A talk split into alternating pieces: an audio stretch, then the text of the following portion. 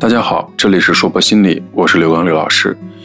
我们接着来学习一些和心理治疗有关的知识，希望大家都能够受益和喜欢。这里是心理治疗的第七讲，我们来看认知治疗，爱丽丝与斯多格学派。在现实生活中，经常会看到这样的情形：面对同一件事，不同的人会有不同的反应。比如，同一个宿舍的同学，面对明天即将到来的期末考试，有的人从容备考，悠哉悠哉；有的人焦虑不堪，难以入睡。为什么对于同一件事，不同的人会有不同的反应呢？这源于人们对事物有不同的信念、看法、评价和解释。这些对事物不同的信念、看法、评价和解释，是通过人的认知过程得到的，是人对事物的认知反应。人对事物的不同认知，造成了人对事物的不同反应，这就使人生有了更为丰富的色彩。人的不同认知，既可以使人产生消极的情绪和行为，比如气愤、悲观等等，啊，以及与之相关的行为，也可以使人产生积极的情绪反应，比如高兴、乐观这样的一些情绪反应。改变人的认知，可以改变人的情绪和行为，改善人的生活质量。认知疗法就是这样一种行之有效的心理治疗方法。认知治疗中比较有代表性的几种治疗方法是爱丽丝的理性情绪行为治疗、贝克的认知治疗。我们先来学习爱丽丝的理性情绪行为疗法，来看看爱丽丝和对她影响巨大的斯多格学派。认知治疗的起源呢，可以追溯到哲学体系和关于自我改变的心理学理论。其中，斯多格学派的哲学家埃皮克提图在公元一世纪所说的“人并不是被某个事件所困扰，而是被自己对于这个事件的看法所困扰”，对爱丽丝的影响非常的大。斯多格学派的哲学家艾皮克提图看待事物的方式，与其他一些哲学家的思想一同构成了爱丽丝理性情绪行为治疗的哲学基础。另外呢，霍尼、阿德勒以及凯利和罗特等人的理论呢，都对爱丽丝产生了重要的影响。现代的认知治疗兴起于二十世纪的五十年代，以爱丽丝创立的理性情绪行为治疗为标志。他的《理性生活指导》一书对心理治疗实践有着重要的影响，但是直到二十世纪的七十年代中叶，认知治疗才在心理治疗领域盛行起来。为什么认知治疗直到二十世纪的七十年代才会盛行起来呢？主要有三个原因。第一，采用行为治疗的治疗师们开始对行为治疗技术感到不满意，因为他们发现这些技术。不能改变来访者的内部对话，而恰恰是这种内部对话使来访者保持病态的行为。第二呢，是发生在实验心理学中的认知革命。第三，由于许多学习精神分析的治疗师对其不满意，以及研究传统精神分析的治疗效果的文献较少，从而推动了认知治疗的采用。我们先来说说爱丽丝这个人吧。作为理性情绪行为治疗的创立者和发展者，爱丽丝生于1931年。四岁的时候，随家人从匹兹堡搬到纽约定居。爱丽丝是家中的长子，幼年的时候患有肾炎，经常住院。这段经历呢，培养了她自我负责任的个性。父亲是一个商人，经常出门在外。她的母亲又很忽视家庭。青春期的爱丽丝很害羞，也很害怕跟女孩子说话。她逼迫自己在一个月的时间内，在一个固定的地点。主动的与一百个女孩子说话，虽然最终他没有在规定的时间内完成任务，但这一做法还是帮助他减轻了被拒绝时的恐惧。后来他用类似的方法克服了在公众面前演讲的恐惧。他当时的理念和所使用的方法就是理性情绪行为治疗的雏形了。爱丽丝在一九三四年从纽约的城市学院大学毕业之后，她做过人事部门的经理，写过小说。二十八岁的时候又开始攻读研究生，三十四岁的时候在哥伦比亚大学获得临床心理学的博士学位。在这之后，她开始在新泽西州的精神卫生医院工作，并接受精神分析的训练和督导。在精神分析的教学和实践中，爱丽丝逐渐地对他感到不满。因为他发现，采用精神分析的治疗方法虽然能使来访者感觉好一点，可是并不能帮助他们彻底的摆脱症状。这个时候，他转向哲学，希望能够找到更好的帮助来访者的方法。受到古代思想的影响，特别是斯多格学派哲学家艾皮克提图在公元一世纪所说的“人不是被某个事件所困扰，而是被自己对于这个事件的看法所困扰”这样的。启发，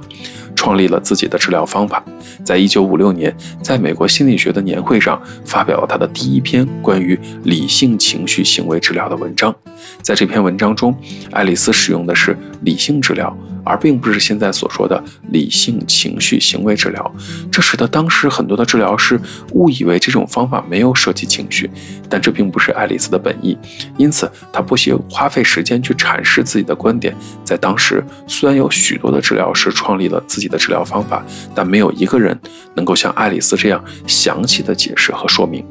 理性情绪行为治疗的基本假设是，我们的情绪主要来自于我们的信念、评价和解释，以及我们对生活情境的反应。通过治疗过程，来访者学到一些驳斥非理性信念的方法。他们学习如何有效的、理性的来取代无效的思考方式，从而促使他们对特定情境所产生的情绪反应的一个改变。治疗的过程不但让来访者应用理性情绪行为治疗改变的原则在特定的问题上，同时也能将所学的技术运用在生活中的其他问题上。理性情绪行为治疗强调思考、判断。决定、分析，还有行动，这一方法基于这样的一个假定：人们对待事物的看法、情绪和行为有着明显的交互作用，其中是有可逆性的因果关系存在的。在理性情绪行为治疗发展中，不断的强调这三者的特性和它们的因果关系，因此可以将理性情绪行为治疗视为一个整合取向的治疗方法。爱丽丝这位老先生呢，也算是高产了，一生呢著作颇丰，先后出版了六十多本书，超过七百多篇文章，大部分的内容呢都是和理性情绪的应用和理论。爱丽丝的理性情绪行为治疗的基本理论呢，又被称作 A B C 理论。A B C 呢，源自于三个英文单词的首字母 A，代表诱发性事件；B。代表个体在诱发性事件之后相应产生的信念，C 代表在特定的情况下个体的情绪及行为的结果。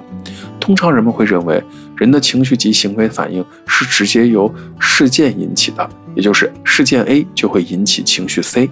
但理性情绪行为治疗不这样看。A B C 理论怎么看呢？他认为诱发性事件 A 只是引起情绪及行为反应的间接原因，而 B。人们对诱发性事件所持的信念、看法、解释，才是引起人们情绪及行为反应的更直接的原因。举个例子来说，考试不及格的学生面对失败可能会有不同的想法。某个学生可能会想，不及格真让人伤心，我要是能考好就好了。哎，还是复习的不够充分。而另一个学生可能会认为，我我应该是考好的，没考好真是糟糕透了，连考试都考不好，我还能干什么？我真的是一文不值。这两个学生的不同想法，会导致他们产生不同的情绪和行为反应。对第一个学生来说，考试失败确实是一件让人伤心的事儿，他希望这个事件不发生，他也因此而难受，但也会找失败的原因，并在做努力。而对于第二个学生的情绪反应，可能不仅仅是难受，而且是非常的抑郁，并且可能一蹶不振。从这个例子中，我们可以看出，人的情绪以及行为反应对其事物的解释、评价和看法有关，而解释、评价和看法都源于人们的信念。人倾向于存在有理性的、合理的信念和无理性的、不合理的信念。在上述例子中，第一个学生在理性情绪行为治疗中被称为合理的信念，而第二个学生就被称为不合理的信念。合理的信念产生合理的情绪和行为反应，不合理的信念则产生不合理的情绪和行为反应。当人们坚持某种不合理的信念，长期处在不良的情绪状态之中，最终就会导致情绪障碍的产生。爱丽丝在一九六二年曾经总结了他认为在西方社会具有普遍意义的、通常会导致神经症症状的十一种信念。在二十世纪的七十年代以后，他进一步把这些不合理的信念归为了三大类。哪三大类呢？人们对自己、对他人、对周围环境以及事物的绝对化要求和信念。韦斯勒等人呢，从另外一个角度也总结了不合理信念的特征，认为所有的不合理信念都包括这样的几个特征：绝对化要求、过分概括化以及糟糕至极。爱丽丝所提出的第一类不合理信念。就是人们所对自己提出的不合理的要求。我必须出色地完成我所做的所有的事情，我得赢得人们的赞赏，否则我就是一个没有价值的感的人。从韦斯特等人提出的不合理信念观念来看，上述人们对自己的不合理要求中，第一句话是绝对化要求的体现，第二句话就是过分概括化的体现。绝对化要求是一种不合理的走极端的形式，在这里，人们给自己提出难以达到的目标，因为人们不可能在每件事情上都获得成功，即使在某一件事情上获得了成功，也不可能得到所有人的赏识，或者不可能件件事都得到别人的赞赏。在这种情况下，持有此类信念的人就会感到受不了，因而产生情绪和行为上的问题，甚至产生情绪障碍。理性情绪行为治疗的治疗师认为，理性的人们不会这样做，他们会努力的在自己原有的基础上做好每件事儿，而不是忙着跟别人做比较。他们会把别人的话当作参考，而不会把自己的生活重心放在别人的评价之上。他们会学习怎样在努力的过程中获得乐趣，而不是把眼光仅仅放在事情的结果上。他们会学习如何把事情变得更好，而不试图去做一个完美的人。过分概括化呢，是一种以偏概全、以一概十的思维方式。按照爱丽丝的看法，这种思维方法是一种理智上的法西斯主义。人们在对自己的绝对化要求中，经常会走极端，认为自己某一件事情没办好、未获成功，就是一无是处的、毫无价值的证明。这种以自己某一件事、某一个言行对自己进行整体评价的方式，只可能使人们陷入到消极的情绪的泥沼中难以自拔。理性情绪行为治疗认为，当人们一件事情没有做好时，并不能说明这个人一无是处，而只是说明他在这件事情上办糟了。因此，理性情绪行为治疗鼓励人们摆脱那种以某件事对自己进行整体评价的不合理的思维方式，而代之以对自己的某种行为、行动或者表现进行评价。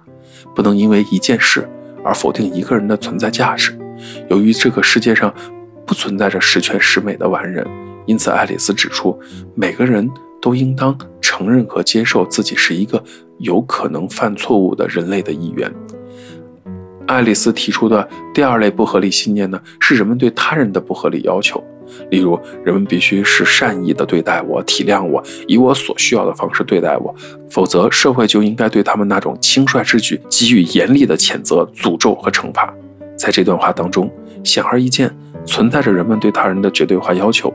爱丽丝认为，人们无权对他人提出绝对化要求，要求别人按自己的意愿行事。因此，人们只能希望他人的所作所为与自己的愿望相符合。越过此界限，则人们一旦发现他人的言行不符合自己的绝对化要求时，就会陷入消极的情绪状态之中，如大怒、抑郁等等。此外，正如每个人自己都是不完美的人一样，尤其当别人冒犯了自己，就要受到最严厉的惩罚。这也是一种对他人绝对化要求的体现。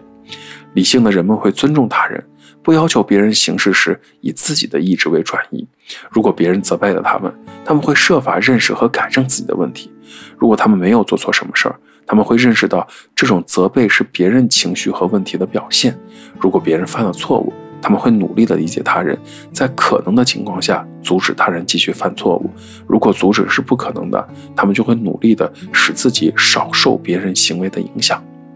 爱丽丝提出的第三类不合理信念是人们对周围环境以及事物的不合理要求。我周围的环境和条件必须安排得很好，这样我才会舒服，很快的。很容易的得到我想要得到的东西，而我不想要的东西一件都碰不到，这也是绝对化要求的一种体现。世界上的事物有其各自的规律性，不可能为了某个人的意志所左右，一味的要求周围的事物都顺遂自己的心愿，那么最终一定是要碰壁的。在生活中遭遇挫折是常见的事情，如果因此陷入情绪困扰，那不仅不能改变现状，反而会使情形变得更糟。在生活中一旦遇到问题，理性的人们会尝试去改变和改善自己周围的环境事物。如果被改变证明是不可能的，他们就努力学会接受这种现实。爱丽丝认为，令人不快的环境确实会引起人们的情绪波动，但绝不是可怕的、灾难性的，除非人们自己把其看成是一种灾难。从对上述三类不合理信念的分析可以看出。不合理的信念常常带有绝对化要求和过分概括化的特点，其中绝对化要求在言语表达上多伴随着“必须”“应该”“绝对”“不可能”这样的字眼，